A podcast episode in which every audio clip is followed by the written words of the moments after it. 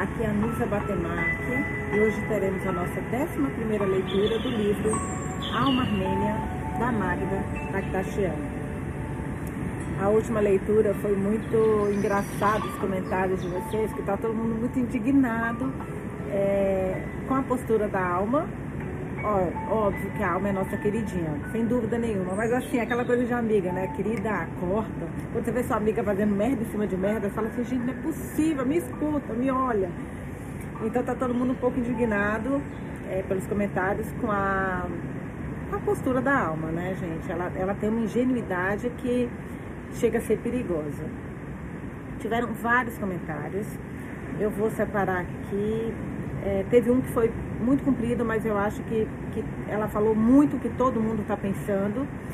É, a Lu, mas antes de ler o dela, a Lu me falou uma coisa muito engraçada que eu não tinha prestado atenção, que uma parte da leitura, é, que a Melanie fala assim, ela, ela, ela ronronou pro, pro Luciano, e eu li ela rosnou. Eu acho que eu devia estar tão irritada com aquela parte, com aquela cena inteira, que eu soltei um, um rosnô, mas na verdade foi ela ronronou pro Luciano. Isso não vai mudar muito nada, né? Porque os dois ali, sinceramente, cá entre nós, pelo amor de Deus, mas vamos lá. A Carol Belardino, ela fez um comentário, um texto, ela até fala, olha, oi amigos e amigas do grupo. Desculpem o texto gigante que vou colocar aqui, mas eu estou raivosa. Aí um sorrisinho e uma carinha de e uma mãozinha de, né, não é possível. Vamos lá. Primeiro, vou começar pelo casamento do Luciano. Um relacionamento que começa com uma aliança comercial está fadada ao desastre. Fato. O casamento de Luciano e Melanie, como nos foi contado, já estava fadado ao fracasso. Por mais que existisse química entre eles, faltou o essencial, o desejo de ambos. No caso, faltou o compromisso de Luciano, construírem juntos uma história deles. E caramba, o que esse, tem esse Luciano para fazer as duas mulheres aceitarem o mínimo dele como se fosse um bem maior? Essa Carol você pegou assim na veia. Meu Deus do céu. Estou embasbacada, estou com raiva, juro, e risadinhas. Segundo, não acho que ele sentiu a ausência de alma. Penso que ele sentiu falta do que ela o fazia sentir em relação a ele mesmo. Poderoso, desejado, capaz de manter sob seu poder uma mulher linda como a alma, sem ter que lhe oferecer muito ou quase nada em troca. ainda tem outra mulher que imagina estar sendo traída e mesmo assim o trata com tanta devoção. Puro narcisismo. PS. Acho que as duas sofrem de síndrome de Estocolmo. Só pode. O babaca as aprisiona em uma relação tóxica e elas se apaixonam? Posso estar erradíssima. Torço muito para estar, mas é o que eu sinto agora. Uma consideração.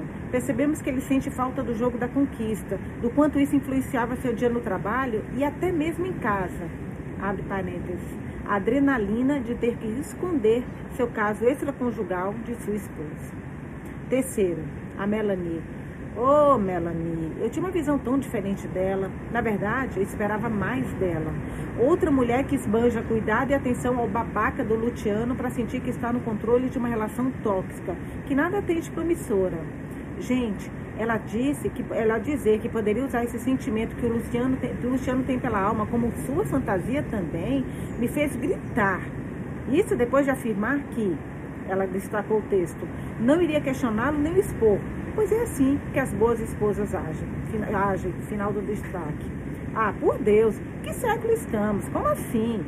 Quarto, a alma mais uma vez viaja para um país sem se preocupar, novamente, em conhecer o fundo, a fundo onde está pisando, seus costumes e tal. E simplesmente sai sozinha como se fosse tomar um cafezinho na cafeteria do bairro. E nos Estados Unidos, né? Tipo assim, não é nem na, na no Oriente. Tirando isso, foi uma leitura ótima e tranquila. Risadas. Gosto muito de a cada leitura conhecer mais da história armênia. E que bom poder desabafar tudo aqui. Eu ia surtar se não tivesse esse espaço para dizer tudo isso. Aí todo mundo comentou do dela, que ela falou, vários amigos é, nos alcançaram. Achei isso muito legal. Muita gente estava atrasado, mas agora está no mesmo, na mesma leitura que a gente. É, eu adorei o comentário, Carolzinha. Você, você, realmente nos representou nesse seu. Você falou, não foi texto gigante, foi o texto que fala tudo que tinha que falar. Vamos então para a leitura de hoje, nossa décima primeira. É, gente, só eu acho que vou falar no final isso também, mas vai que eu esqueço. Hoje é dia 23. Amanhã eu volto pro Brasil, acaba as férias. Eu saio daqui duas horas da tarde. Só que eu vou ficar provavelmente na função, fazendo mala, check-in, é, desculpa, check-out, é, enfim, correndo de um lugar para outro para resolver tudo, né? Aquela coisa de quando acaba as férias. Então, eu não vou conseguir ler amanhã. Eu chego na depois da manhã no Brasil. Não vou chegar tarde. Eu tô colocando também como um, um, respiro, porque eu vou chegar, tem diferença de fuso. Você não dorme nada no avião, nada. É um voo curto, não é um voo longo não. Pro Panamá são sete horas. Demora mais porque eu não, vou, não estou mesmo na cidade do Panamá, eu estou numa das ilhas. Então eu pego avião, daqui vou para o Panamá, do Panamá eu vou esperar pra caramba até o horário do voo. E o avião é muito ruim. Não sei se é porque é um voo curto. Cara, juro, a cadeira mal baixa. Então, assim, na vinda eu não dormi nada. Eu cheguei aqui e dormi o dia inteiro. Então, eu estou imaginando que eu vou chegar no Brasil exausta. Por isso que eu estou colocando é, esses dois dias de respiro, amanhã e depois da manhã, para conseguir ficar ok de novo. Se der, se eu conseguir, eu leio, mas pelo que eu lembro da, de quando eu cheguei aqui, vai ser difícil. Então, amanhã e depois respiro, tá bom? Vamos lá, capítulo 11. Somos nossas montanhas. Cara, o mar hoje cresceu demais, entrou o suel. Então, vocês podem ver que o barulho está enorme. Espero que não esteja atrapalhando aqui nessa leitura, mas vamos lá. Capítulo 11, nós vamos ler hoje da página 292 até a página 314. Stenapark, Stenapark, Pera, gente, essa palavra é muito difícil. Stepanakert, agosto de 2016. Somos nossas montanhas. A galeria de pedra de tufa, rodeada, de grandes fases, os recebeu cedo, quando o calor ainda era suportável. Ainda era suportável. Alma e Hiram escolheram uma mesa baixa, protegida por um guarda-sol. Hiram se deslizou da poltrona para deslizou da poltrona para que Alma se sentasse. Sua túnica verde musgo se recortava no sofá de madeira com almofadas fofas. Ainda com cara de sono, caminhou até a mesa com as delícias orientais. Encheu dos pratos com amêndoas, castanhas de caju e figos secos. Acomodou as frutas para fazer lugar para Ralph, o doce, que se desfazia com fios de, em fios de seda pegajosos. Retornou e depositou a louça sobre a mesa de café. Alma estudou com olhar transparente. Seus cachos perfumados com água de colônia a enlaçavam. A pele cor de bronze de Hiram brilhava em sua camisa branco X. Branco X. Ela analisou nesse ir e vir entre as poucas pessoas que os rodeavam. Hiram pediu ao garçom um surdi para ele e um chá ergrei para ela. O aroma de café feito na hora se enredava com os daqueles daquele edifício que a transportava na história. Alma se dirigiu até a mesa para escolher a combinação, a poção ocidental do café da manhã. Kiran a esquadrinhou em seu vestido longo, caía folgada e sem cintura sobre o corpo dela, os ombros nus. Alma olhou seu peito no espelho lateral do salão. Acomodou o seu colar de pedras verde chade. Sustentava um pingente de um pavão real lavrado em prata. O enfeite e as pedras acentuavam as curvas dos seus seios. O vestido solto caía até os joelhos, mas mostrava suas pernas através de dois extensos cortes laterais. Sexy demais para tomar café da manhã em Aksá?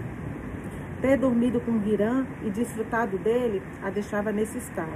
Olha lá, nossa alminha. Nonsense total de novo. Os, na guerra, né, gente? O sol havia se acomodado bem alto. Anunciava um dia longo. Em sua mochila havia incluído o boné, os óculos escuros e a emoção protetora para cuidar da pele. Da bancada trouxe geleia caseira de damasco, completou com queijo cremoso e iogurte tipo grego para Hiram. Gostei desse look hip chique, Alma, observou Hiram depois de beber o primeiro gole de café. A Alma amava que esse homem prestasse atenção no que ela vestia. Será que a túnica é apropriada? Perguntou sem ingenuidade. Isso que eu ia comentar. Você está fabulosa. Decidi desfrutar de você assim por mais um tempo. Vamos tomar um café, mas depois, sim, talvez seja uma boa ideia usar uma calça. Nós iremos para as trincheiras, alma, alma, filhota, pelo amor de Deus. Mas vamos lá, Vanusa, respira. Ela vai mudar, gente. E tem pessoas que são assim mesmo, né? Cara, o que eu conheço de gente que é. E não é maldade, é sem noção. A pessoa parece que vive num mundo à parte a minha sogra, ex-sogra, era um pouquinho assim. E não era maldade, gente. Ela era muito inocência, mas muito. Chegava a ser engraçado. Mas vamos lá. É, nós iremos para as trincheiras. Você terá que se mover, subir e descer. É melhor estar preparada. Sob o olhar de Hiram, sua feminilidade falava mais alto que o seu lado jornalista. Ter levado aquela túnica semi-transparente para passar três dias em Atsar não parecia boa ideia. É certo que o vestido não pesava e podia funcionar como coringa. Tomou chá quente, muito spice pelo cardamomo e recebeu o pão torrado que Hiram lhe passou. Ele o havia untado com queijo e geleia. Fazia muito tempo que alguém não tinha esse gesto com ela. Ao terminar as bebidas, ela se desculpou.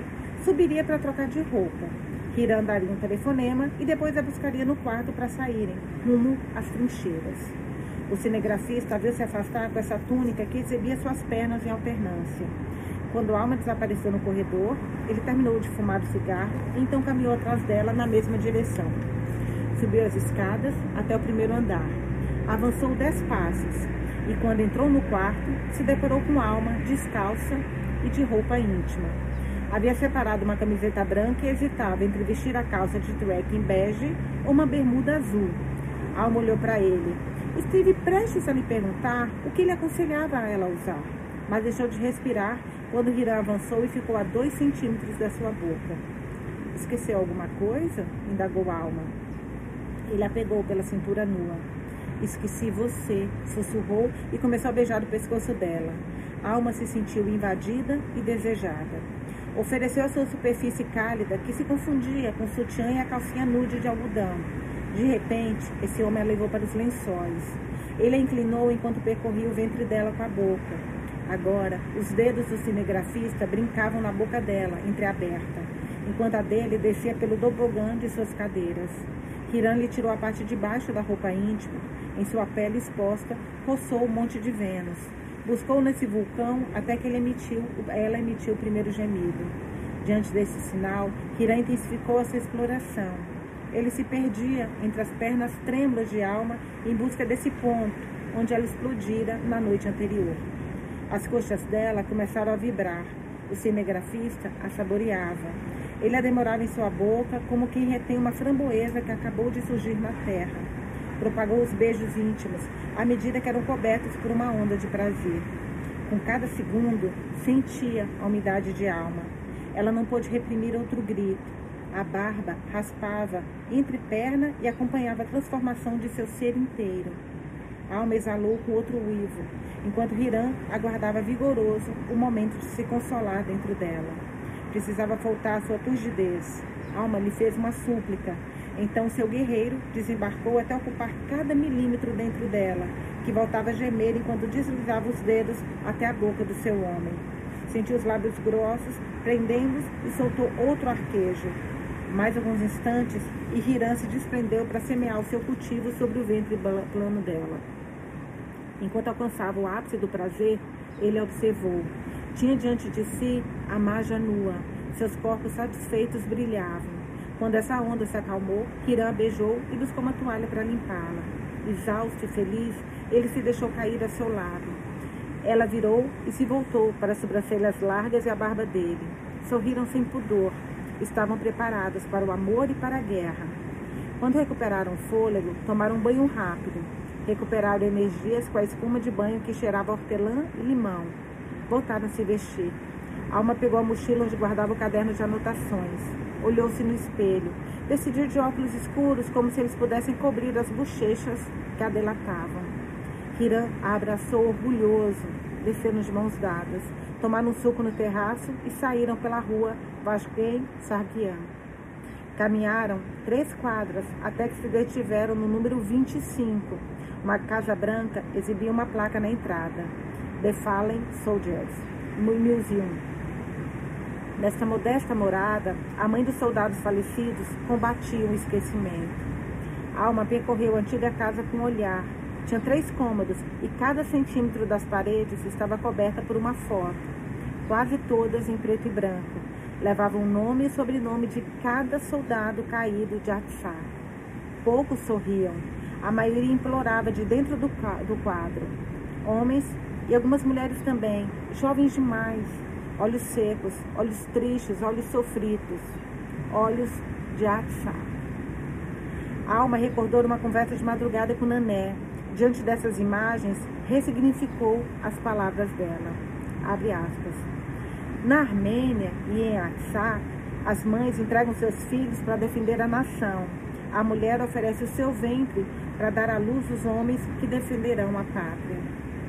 Alma recordou também outra confidência de sua prima, nessa mesma noite, quando falavam da entrega feminina na cultura armênia.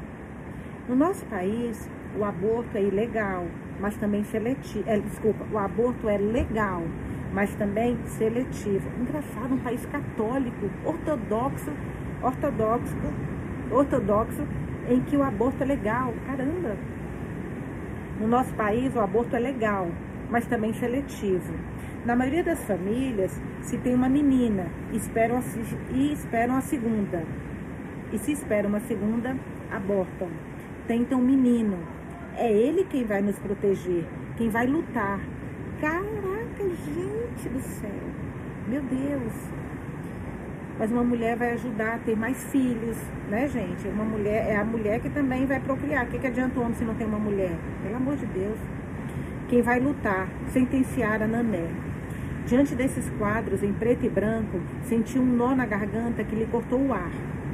Hiram se aproximou de uma das paredes. As fotos dos soldados rodeavam um pôster. A imagem colorida desdobrava o desfile de tanques no centro de Stepanakert. Alma pensou nas fotos desses atos escolares, onde as meninas de 9 anos exibiam trajes de guerra feitos sob medida. E, e outras, meninas também vão para a guerra, né? Oi? Peraí, como assim? Se tem uma segunda menina aborta? Meu Deus. Suas mães, gente, minha opinião, eu sei que muita gente vai discordar de mim. Eu estava até discutindo isso ontem com meu marido. Muita gente vai discordar. Eu sou a favor do aborto. Eu sou a favor do aborto em alguns casos. Não uma mulher que, ai, não quero ter, não isso. De estupro, eu sou a favor é, se a criança, se você sabe que ela tem, meu, muito, muito problema, que ela vai, ou que ela vai nascer e não vai, ela vai nascer quase que morta, como a gente sabe disso, tem, tem casos que a pessoa fala, meu, vai nascer e vai morrer, ou vai viver muito pouco. É muito sofrimento para a família. Então, isso eu entendo quem faz. Aqui eu não entendo. Em alguns outros casos, eu também não entendo. Mas eu respeito. Eu sempre respeito. Isso é uma decisão de cada um. Eu não acho que a religião tem que ou, a, ou uma pessoa que não tem nada a ver com a história, o estranho tem que se meter no corpo de uma mulher. Eu acho que tudo é, é, é uma opção dela. E ela que vive, viva com essa opção. Então, vamos lá. Suas mães costuram saia, colete e boina militar camuflada. Combinam com camiseta e meias brancas. Uma tiara com flores no cabelo moreno, de olhos escuros e pe peles triguenhas ao seu lado, outra vitrine expunha as armas dos soldados, também as bandeiras, navalha, fações, facões, desculpa, facões, munições, fuzis e lanças-foguetes. Mas além disso, isqueiros, bolas de futebol e até algum dorrou ou violão que amenizava as noites no fronte. Os olhos dos soldados pareciam suspensos, clamavam mudos por justiça, buscavam os nomes dos seus mortos, o retrato de Levon estava na parede do fundo do segundo quarto, ao lado de uma bandeira armênia com seu capacete e o casaco de guerra. Alma olhou o rosto do seu primo. Tinha a mesma boca e os mesmos olhos que Nané. Se estivesse vivo, Levon teria 40 anos. Ficou paralisado com essa imagem detida aos seus 18, horas antes de que marchasse para o fronte. Percorreu a moldura com os dedos e leu o cartaz embaixo. Levon Passeian, 1976 a 1994. Hiram não se movia ao seu lado. Senti-lo por perto lhe dava respaldo para processar. A marca das origens pediu um lugar também nesse quarto, repleto de cartas manuscritas. e olha que curioso. Desculpa. E tabuleiros de xadrez. Os soldados com cara de meninos também jogavam como ela, com os reis, os cavalos e as torres os bispos e as rainhas. Muito perto de Levon, Tigran Torosian olhava seco. Era jovem, muito. Alma agora era o respaldo de Hiram. O cinegrafista tirou uma medalha do bolso. A Santa Mãe, que segurava em seus braços um menino, a mesma do postal fosco do helicóptero. Ele a beijou e a depositou ao lado da estante onde a foto de Tigrã estava apoiada. Era impossível medir a profundidade do silêncio e da dor também. Um subcapítulo. Saindo do museu, recuperaram energia com surdir armênio. Haviam caminhado até um bar na frente da praça principal de Stepanakert. Eram 10 horas.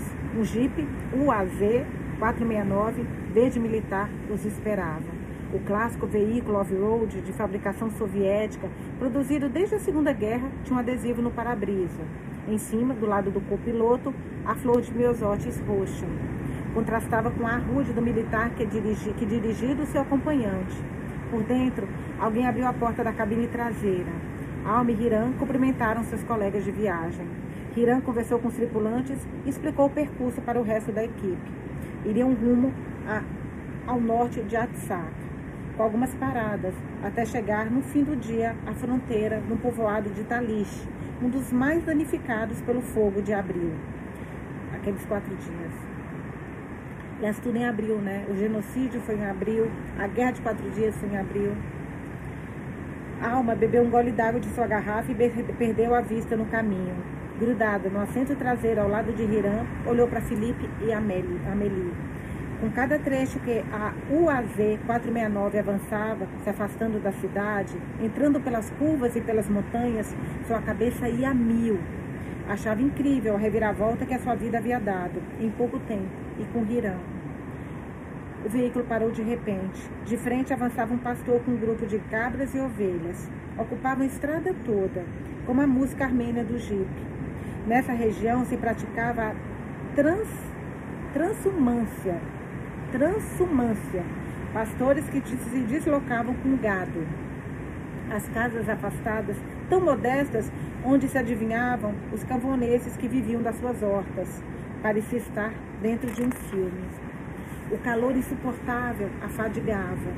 O espelho retrovisor da UAZ 469 pendia um rosário com uma cruz. Como a religião ajuda, né? Como a religião ajuda. Nada como ter fé. Oscilava como pêndulo ao lado de um olho de vidro azul e branco, especial contra o mal olhado, e junto com ele uma fita vermelha para proteger o caminho. Ela se perguntou de quanto iria precisar dessas imagens e amuletos. Pouco tempo depois, o condutor estacionou na frente de uma grande muralha. Quando desceu, Alma correu a aba do seu boné preto, examinou os nove metros da altura do paredão. A fortaleza de Asquerã, construída no século XVIII, se erguia, imponente. Atrás desse muro de um quilômetro de comprimento estavam as ruínas do forte de pedra. O vento balançava as papoulas vermelhas entre as gramas, entre a grama, dava uma trégua ao pavimento quente. Alma quis se adentrar por um caminho estreito para tirar uma foto. Paralisou ao ouvir um grito. Alto! O motorista lhes advertiu que não caminhassem por esses campos. Desde a guerra dos anos 90, eram territórios minados. Por mais que tivessem trabalhado para extrair os explosivos, deviam evitar incursões por fora do asfalto, o único lugar seguro. Todos obedeceram. Eles se encontravam a apenas 35 quilômetros da fronteira com o Azerbaijão. Fizeram suas tomadas de vídeo e foto para então entrar outra vez no Jeep. Atrás vinha outro UAV, com mais integrantes da equipe da de imprensa. Depois de alguns minutos, deixavam Asqueran para trás. Os dois UAV 469 continuaram sua marcha rumo ao norte. Eram esperados pela joia da arquitetura armênia medieval, o mosteiro de Ganzazar. Só um pouquinho só, eu gosto de pesquisar depois essas coisas, gente. Só um pouquinho. Dobrou. Peraí. Mosteiro de Ganzazar.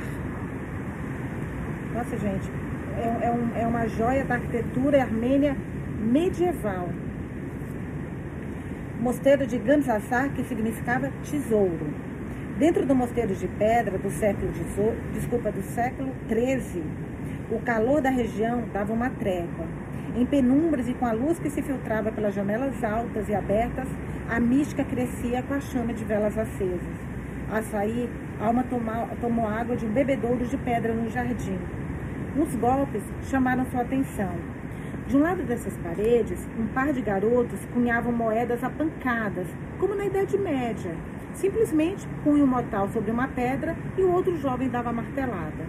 O estrondo provocava admiração, admiração do grupo e arrancava cédulas dos turistas.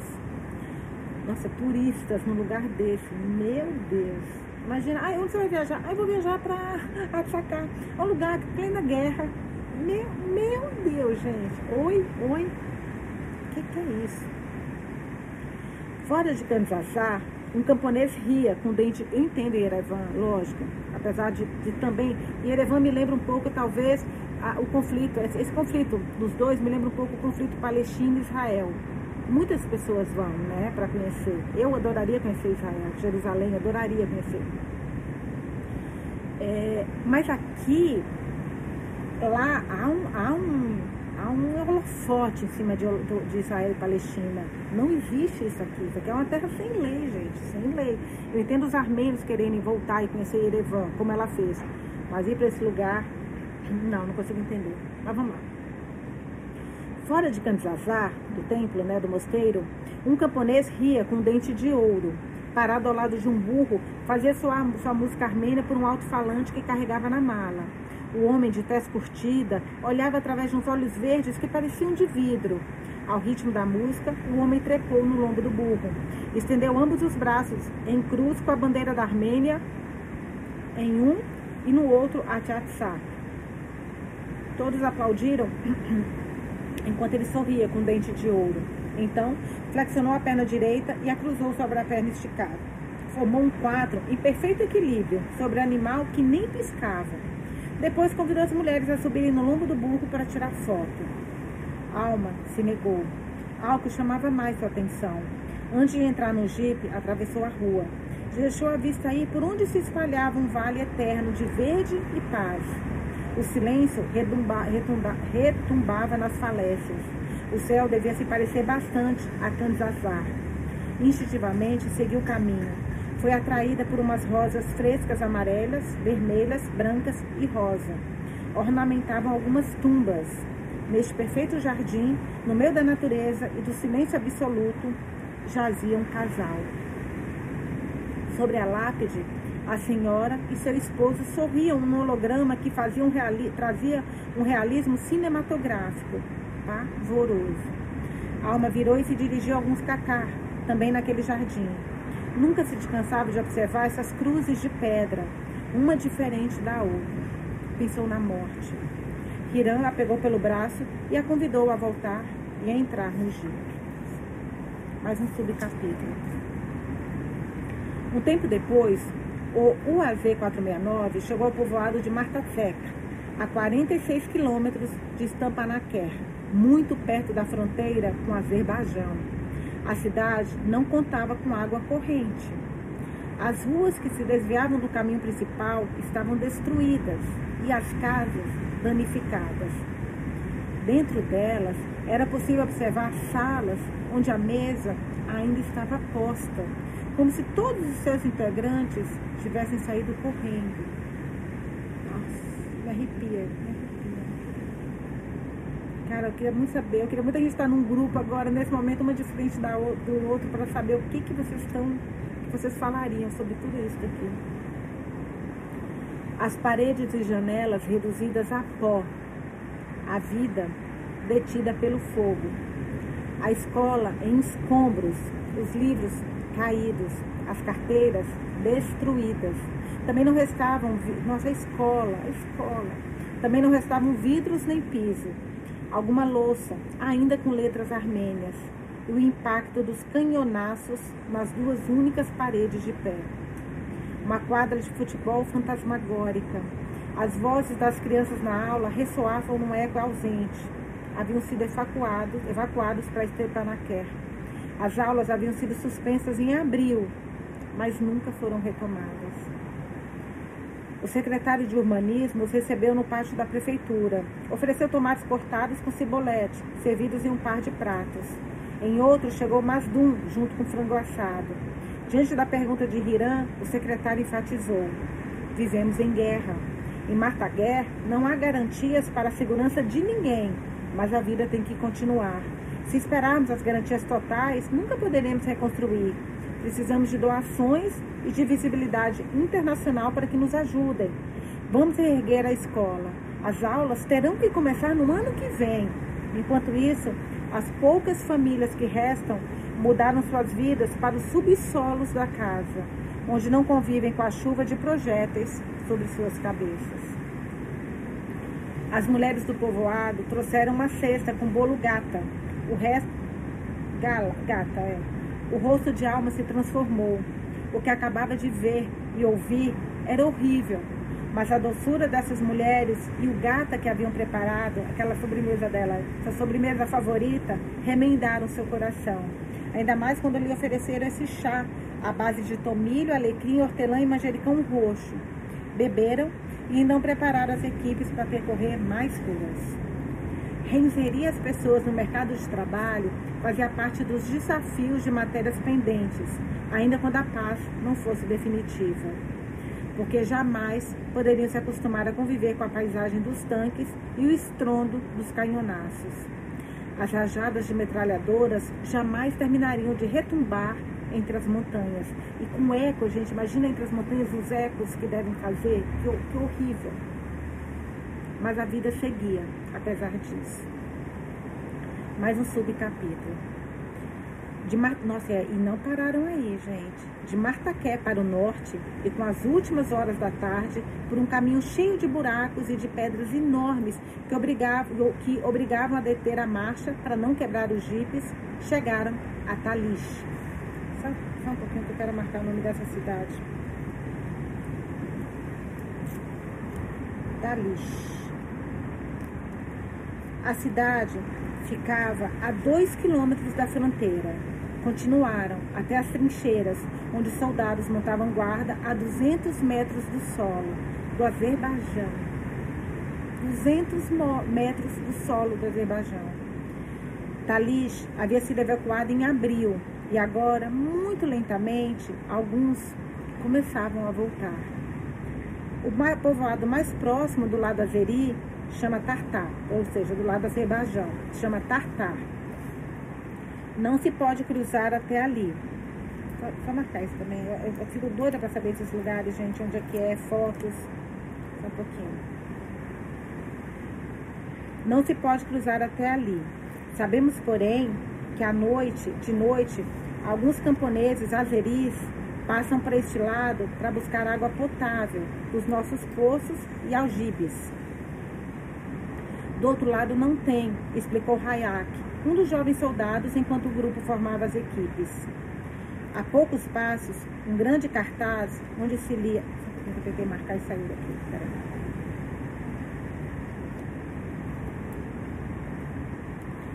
A poucos passos, uma grade exibiu um cartaz onde se lia Fronteira, para chegar ao lado azeri e obter o depoimento, abre aspas, da outra parte do conflito, fecha aspas. Não poderiam cruzar em linha reta. Deveriam regressar a Yerevan para ir a Geórgia. Lembra do mapa? Yerevan e logo em cima está Geórgia, que também tá, que apoia, apoia o, o Azerbaijão, né? Deveriam ingressar a Yerevan, que é a capital da Armênia, para ir a Geórgia, lá em cima, e dali ingressar no Azerbaijão, dando uma volta, dando uma volta assim, ó, como se fosse um, um número, sei lá, como se fosse uma sombrinha, assim. É, eles têm que dar essa volta.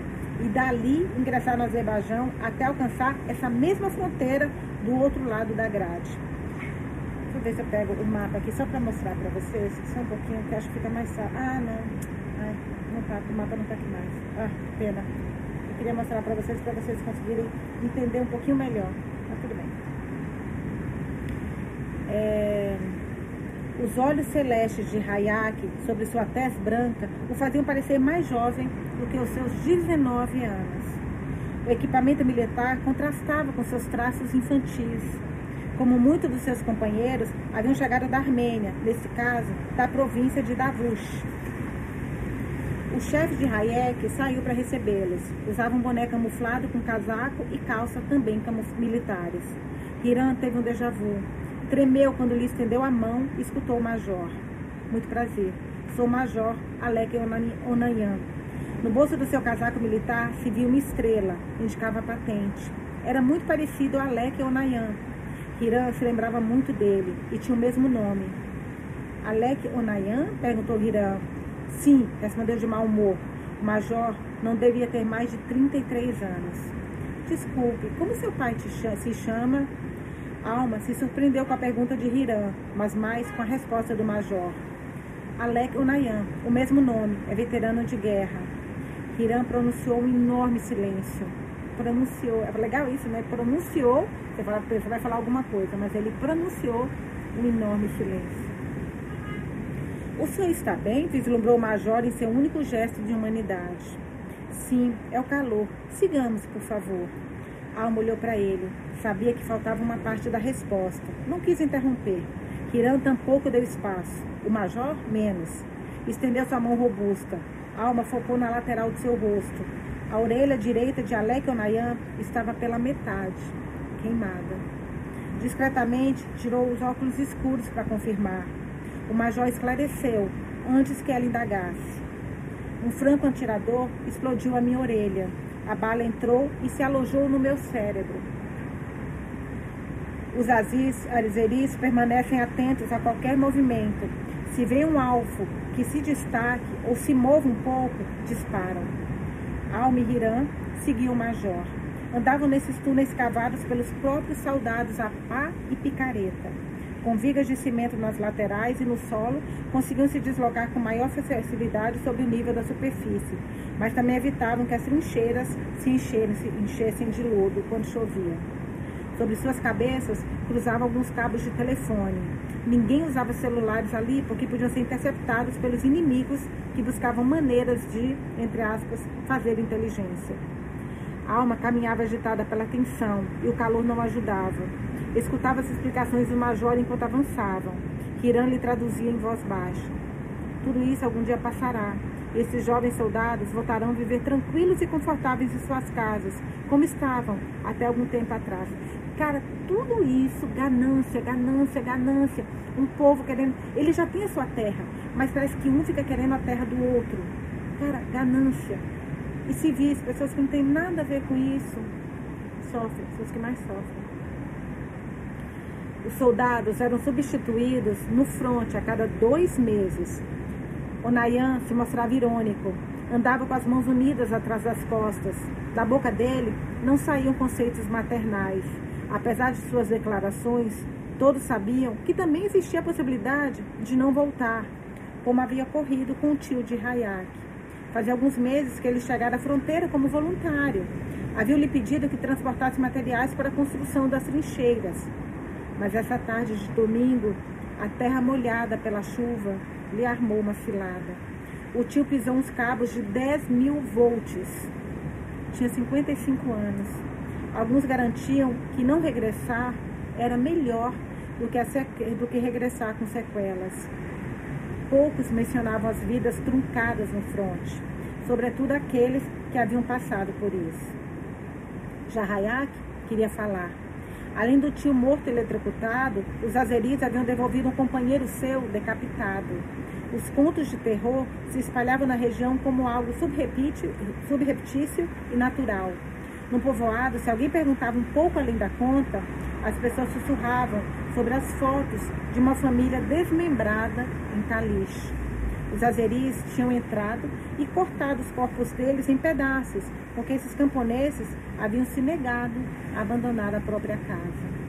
Os azeris se encarregaram de fotografar o massacre e difundi-lo como uma maneira de dar uma lição ao inimigo. Com o som do alarme do ataque azeri, você fica tenso e corre rápido para a trincheira. Você pode se proteger dos disparos, mas da artilharia é mais difícil se salvar. Se lança um canhonaço ou uma granada, não tem jeito de sair ileso, continuou Raik diante do gravador de alma. Cresceu sabendo que depois de terminar os estudos, com 19 anos, viria defender o seu solo. Nós não fomentamos a guerra, defendemos a terra que é nossa, repetia enquanto outro companheiro ajudava a colocar o capacete. Em abril, essa mesma trincheira, sempre abril, né? Havia sido surpreendida por 50 em abril deve ter sido, no, obviamente, nos quatro dias da guerra.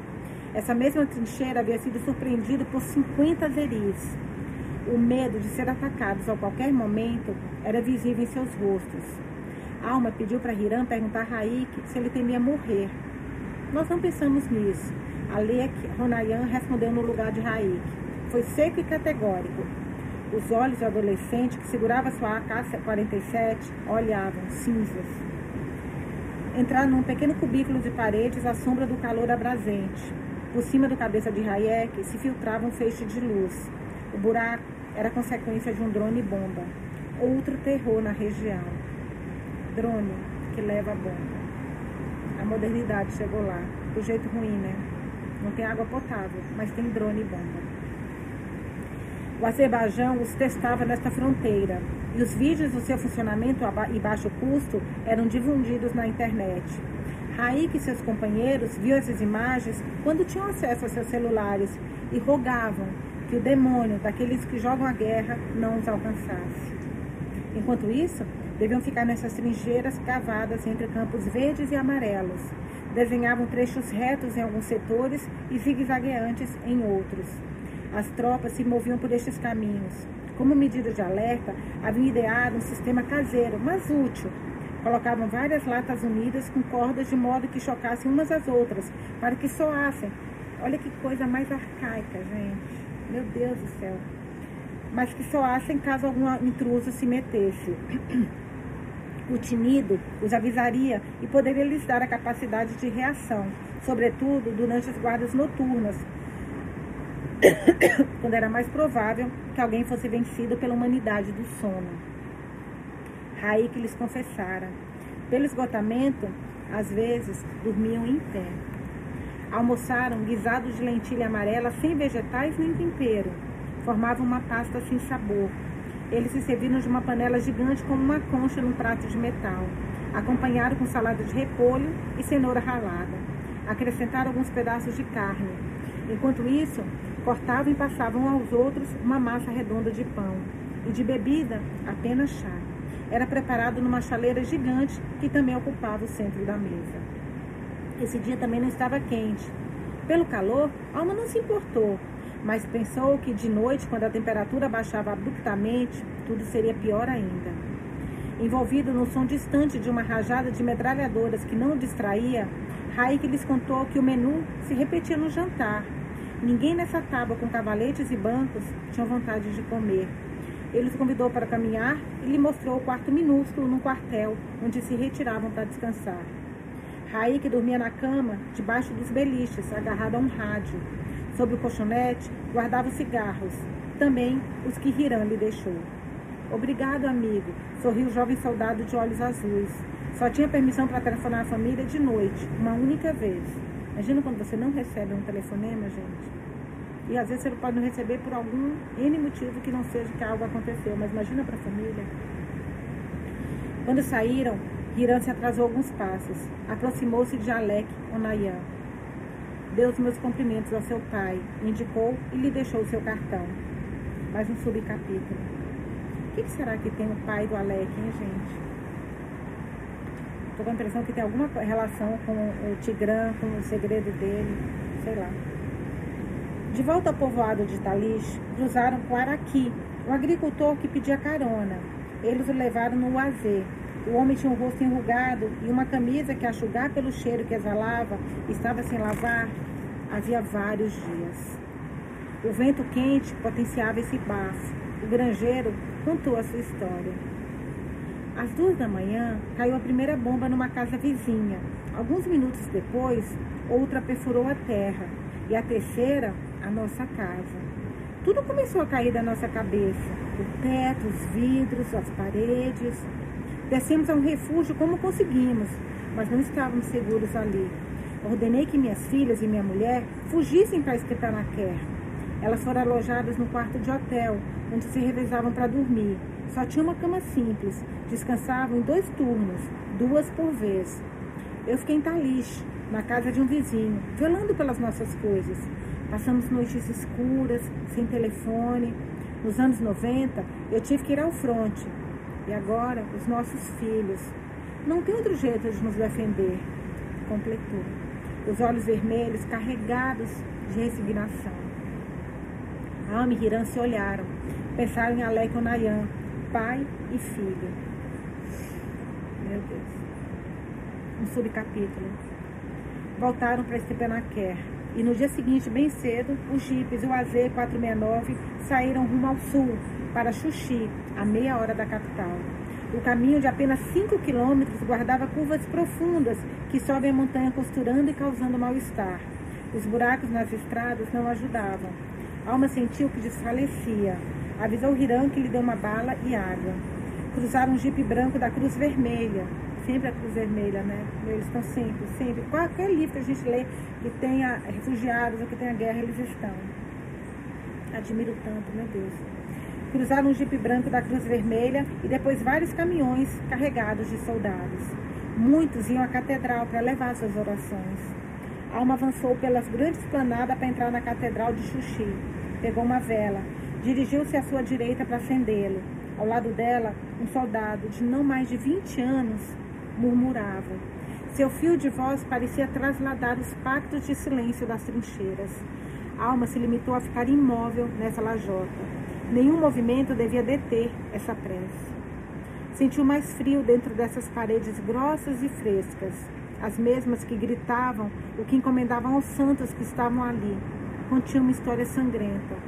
As tensões pela soberania da região se sucederam desde o final da Primeira Guerra, quando Xuxi era parte do Império Russo. Por sua altitude, 600 metros mais elevada que Stepanakert, era a chave no domínio da região. Em 1918, começaram as revoltas. Em março de 1920, durante três dias e três noites, todos os armênios de Xuxi foram massacrados. Nessa mesma catedral que Alma e Hiram pisavam, os azeris costumavam guardar o seu arsenal. Com esses armamentos, massacraram, queimaram casas, escolas, bibliotecas, cemitérios e sepulturas. Destruíram todos os rastros da cultura armênia. Os cadáveres enchiam os poços da cidade e eram vistos em toda parte. Ao sair, Alma se deteve na esplanada da catedral. Neste ponto confluíam duas partes fundamentais da história.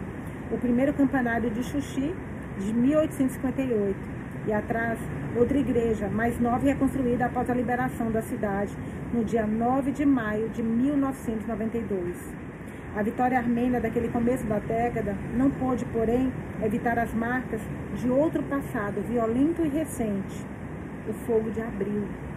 Suas ruas têm um aspecto desolador e apocalíptico. A gente, desculpa, mas é muita coisa que eu quero ficar marcando. Eu fico querendo, sabe, é... descobrir tudo. Peraí. Ah, meu Deus do céu.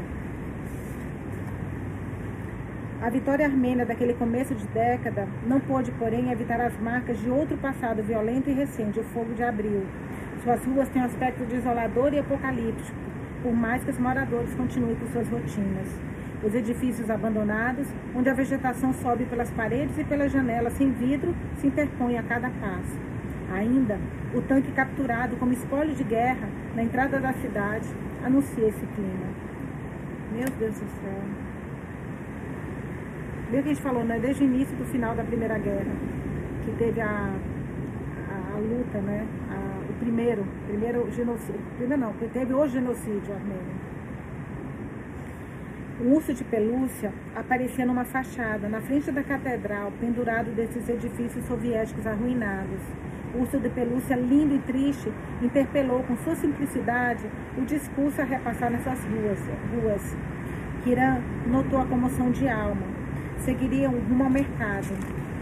Ele lhe prometeu que ali experimentaria os famosos Zengilá, pera gente, Zengalou Hat, esse pão lavache, recheado de vegetais frescos da região, a faria esquecer por um tempo a melancolia de Xuxi.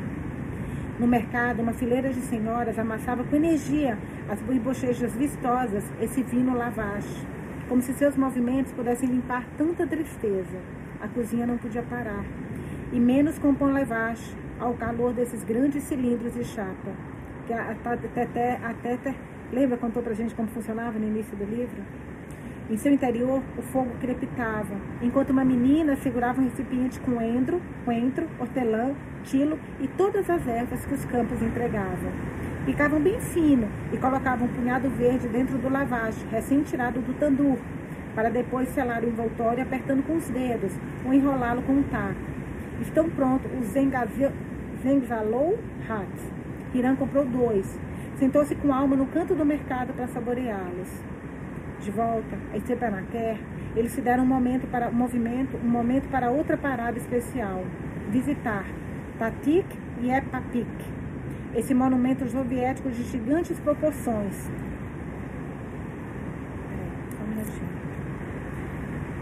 Esse monumento soviético de gigantes proporções esculpida em pedra de tufa do mais fulgurante laranja, representava muito mais do que somos nossas montanhas, a legenda da região.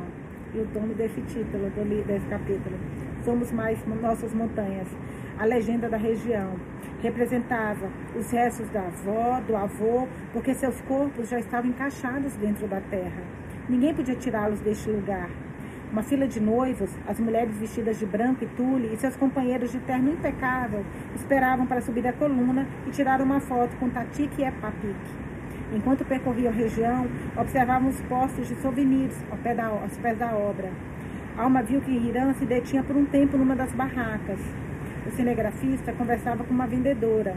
Alma não prestou atenção nele Continuava maravilhada e absorta com o espetáculo dos noivos que posavam no alto da colina, ao lado de Tatique e Papique, para augurar a si mesmo uma vida inteira juntos. Seu ceticismo com relação ao amor a afastava de se incluir neste portal. Postal. Olhava para eles e invejou sua forma de acreditar. Pensou que talvez estivessem fazendo isso porque eram jovens demais. Olhou para Hiram que se aproximava dela sorridente. Considerou que talvez tivesse chegado o momento de repensar as suas ideias sobre o amor. Mais um subcapítulo. Jantaram num pequeno restaurante, algumas quadras do hotel. Tinha um amplo terraço com mesas ao ar livre e toalhas coloridas. Parecia o quintal de uma avó. Hiram escolheu falável com Matzum e acompanharam com Romos e Mutabel. Depois do sujo armênio, de volta ao hotel, ele lhe ofereceu um conhaque na galeria de pedras de tufa.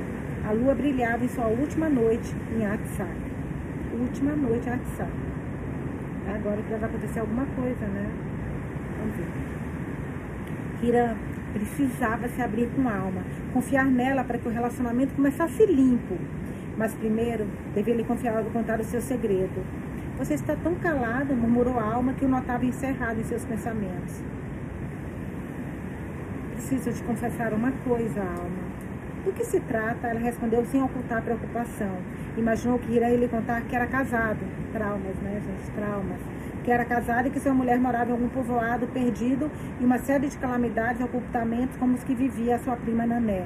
Ou pior ainda, como Luciano havia enganado Melanie cada vez que dormira com ela.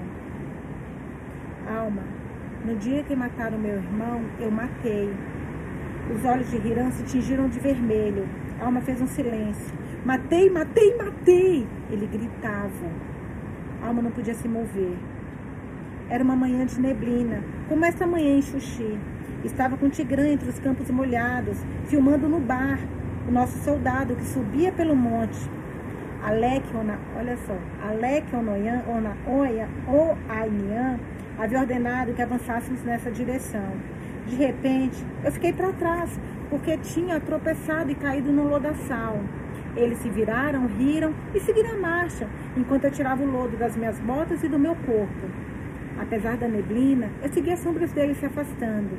Entre o ar que nos rodeava, branco e cinza, distingui um soldado azeri que saiu de trás de uns arbustos.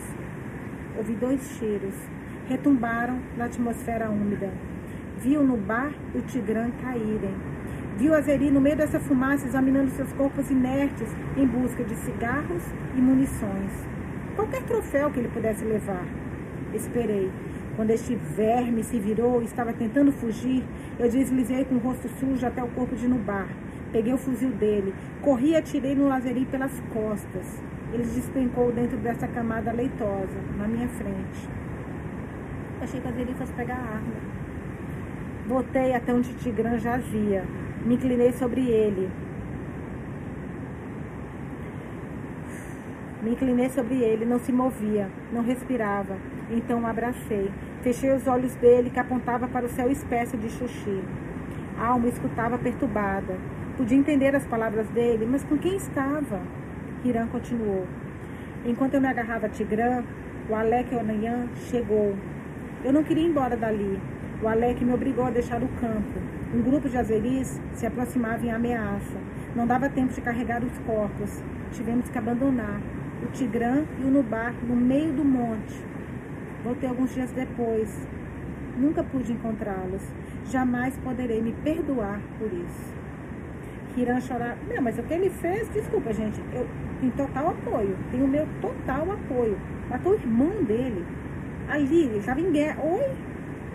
Pelo amor de Deus, eu super entendo. Eu ia dar um abraço nele e falar que tá tudo bem. Ele precisa nesse momento de redenção, redenção né, gente? Vamos ver o que, que a alma vai oferecer para ele. Hiram chorava desconsolado, segurava a cabeça com ambas as mãos. A alma lhe secou as lágrimas com seus dedos finos. Hiram não detinha seu relato, como se uma chave tivesse destravado. Nunca mais pude voltar a este lugar nos campos cinzas e nebulosos. Lembro do cheiro da pólvora. Nunca me esquecerei dos olhos do meu irmão imóveis, cravados no céu. Passaram 25 anos. Eu me converti numa besta. Por que ele morreu e eu não? Hiram estava desfeito. Pelo que eu acabei de te contar, com certeza você me deixará. Mas eu quero estar com você, alma, e quero ser honesto. Precisava que você soubesse.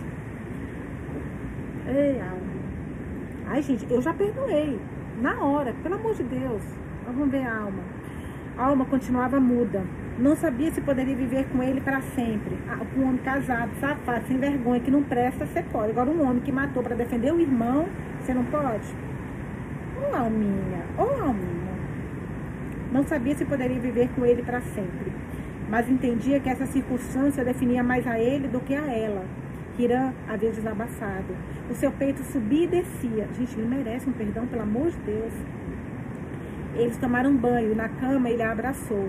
A tatuagem no antebraço dele agora adquiriu outro sentido. Hiram inspirava fundo e alma não podia pegar no sono. Gente, tem mais alguma coisa aqui que eu não entendi, que eu não captei? Para a alma tá desse jeito? Vocês podem me falar se tiver? Porque para mim, tipo assim, tá super perdoado, tem total redenção, eu daria minha redenção. Mas de repente tem alguma coisa aqui que eu não entendi. Se tiver, por favor, me falem para o motivo da alma não aceitar. Porque na guerra se mata? É uma merda isso, mas na guerra se mata. Estava em Atsá, onde havia chegado no helicóptero militar com Hiram. Havia visitado as trincheiras, havia falado com Hayak, esse recruta que não podia pôr o capacete sozinho, com o Major Alek Onayan, filho daquele que liderara a expedição de Hiram essa expedição na qual o homem que dormia ao seu lado havia matado. Valorizava a franqueza dele, mas se sentiu contente de voltar a Erevan no dia seguinte. Precisava falar com sua prima, contar a ela, saber como ela analisava a confissão de Hiram. Outro subcapítulo. Na manhã seguinte, durante o café da manhã, Alma mandou uma mensagem a Nané. Avisou que subiriam no helicóptero ao meio-dia e que ao entardecer chegariam em Erevan. Nané. Te espero para jantar, prima. Me diga o que você quer que eu cozinhe. Estou ansiosa para que você me conte os detalhes. Parabéns por ter feito a viagem e a cobertura. Na semana, combinamos de sair também com Muskesh, que não para de me enviar mensagens, e com Hiram. A alma ficou pensativa. Honestamente, não sabia se voltaria a sair com Hiram. Não podia decidir nem confirmar nada neste momento. Alma. Nos vemos um jantar, prima. E você sabe que eu tenho adoração pelo gata. Só degustar este bolo me fará feliz. E a carinha feliz. Bashik. Nané mandou uma carinha sorrindo de volta. Diante desse argueio de alma e do surgir armênio de Hiram, ele disse que tinha uma surpresa. A conversa da noite anterior parecia ter ficado entre sonhos. Hiram não voltou a mencionar esse fragmento da sua vida. Fez um silêncio e extraiu uma caixinha azul do bolso da sua calça. É para você, alma. Abra, por favor. Os dedos longos e finos dela tremeram. Na realidade, ela se sentia desconfortável. Ah, é muito, muito linda. Foi a única coisa que conseguiu responder quando viu a aliança de brilhantes. Alma, eu sei que você achará precipitado ou maluco. Quero que você fique morando comigo na Armênia. Eu cuidaria de você. Nada te faltará. Poderemos viajar aos Estados Unidos quando quiser. Você poderá trabalhar aqui. Magdalian te conseguirá contatos. Você poderá escrever. Nós remodelaremos a casa juntos. Não imagino a minha vida sem você. Você me mudou e eu quero você comigo para sempre. Pense, por favor. Alma sentiu que haviam passado pouco tempo juntos e tudo havia sido muito intenso. Havia fantasiado em ficar na Armênia, mas realmente não podia decidir nesse momento se ele era a pessoa com quem queria compartilhar a sua vida. Muito menos se ficaria morando em Erevan. Hiram devia ter notado deve ter notado seu silêncio. Você não tem que me responder agora, ele disse e alma respirou. Mas eu gostaria que você usasse o anel de qualquer forma. Não é pressão, é gratidão e carinho. Você aceita? A alma não podia lhe responder sim, de repente, chegaram Felipe e Amelie, Felipe e Amelie, que viram a alma segurando a joia entre as mãos. Estão se comprometendo e não nos convidaram? Brindou Amelie, brincou Amelie. Felipe avisou que o Jeep o AZ469 já havia estacionado na porta, prontos para levar ao aeroporto de Stebanaker e empreender a sua volta. Mais um subcapítulo. Passada a primeira hora, meia hora da decolagem, havia, decolagem havia caído no sono. O dia despontava limpo e em excelentes condições para voar. O nervoso da ida havia se apagado. Já conheciam o MIL MI-8, seus tripulantes com seus raiban, o ruído ensurdecedor dos motores, as hélices que giravam, os campos semeados e as montanhas que entravam pelas escotilhas. O anel de brilhantes, no anelar esquerdo de alma, contrastava com a roupa de aventura e os trastes camuflados dos pilotos. De repente, foram sacudidos por um estrondo que lhes deixou mudos. O helicóptero virou numa pirueta e o coração de Alma se sobressaltou em perigo. Uma extensa onda de fogo comia o rabo da nave. Hiram se precipitou sobre ela para protegê-la. Nos pegaram, nos pegaram, malditos azeris! gritava o piloto. O solo se aproximava de forma vertiginosa. A magra máquina rodou interminável e bateu contra um campo de rochas. Alma não pôde medir o tempo. Em pânico, só rogava que se detivesse. Olhava o rosto de todos em choque, quando o movimento por fim cessou. Hiram pegou pelo braço para arrancá-la da carroceria. Correram para se afastar do helicóptero. Houve outro estrondo interminável e sentiram o calor das chamas que os envolvia. Estavam cercados por uma nuvem de fumaça negra muito densa. Se não fosse pelo cheiro penetrante da gasolina, Alma teria garantido que tinha morrido. Ouviu umas vozes, ergueu o olhar. Soldados, o rosto pintado, rostos pintados de carvão, se aproximavam. Hermeni! Hermeni! gritavam enquanto apontavam para eles. Sua vista ficou embaçada, faltou olhar. De repente, tudo escureceu. E acabamos o capítulo de hoje. E eu deixo vocês e a mim dessa forma e sem leitura durante dois dias. Não! Não, gente, juro. Eu adoraria falar nesse momento para vocês até amanhã, porque eu estou aqui. Eu não vou continuar a leitura, não vou. Mas dessa vez eu confesso que tá me. Ah, o que, que vai acontecer? Na, daqui a dois dias eu volto pro capítulo 12, em que o, o título da, da, do capítulo é A Ordem de Sobreviver. Tartar, que é bem na divisa, lembra ficar bem na divisa que a gente viu, viu, viu hoje? Baku, capital do Azerbaijão. Tartar, Bagu, Azerbaijão. Agosto de 2016 essa será nossa próxima leitura. Eu quero muito saber o que, vocês acharam dessa leitura. Eu fico ansiosa esperando os comentários de vocês. Vocês estão brilhando, brilhando na resenha, vocês estão dando de cada episódio, a opinião de vocês forte.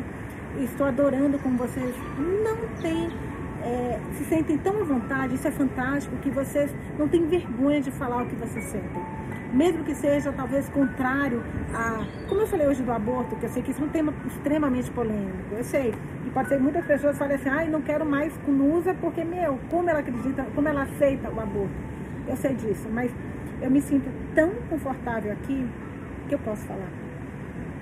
E ver isso em vocês também tão confortável que vocês podem falar, seja apoiando a alma, apoiando a alma com o Luciano, seja é, repudiando a relação, seja como for. Eu estou achando muito, muito legal isso. Continuem, não parem. Bom, gente, daqui espero os comentários de vocês. Tem também um comentário para deixar no, no Spotify. no Spotify do vídeo. Lá vocês também conseguem deixar comentários. Obviamente, comentários curtos, mas lá também pode se deixar. É isso. Daqui a dois dias eu vejo vocês. Beijos e até, e até lá.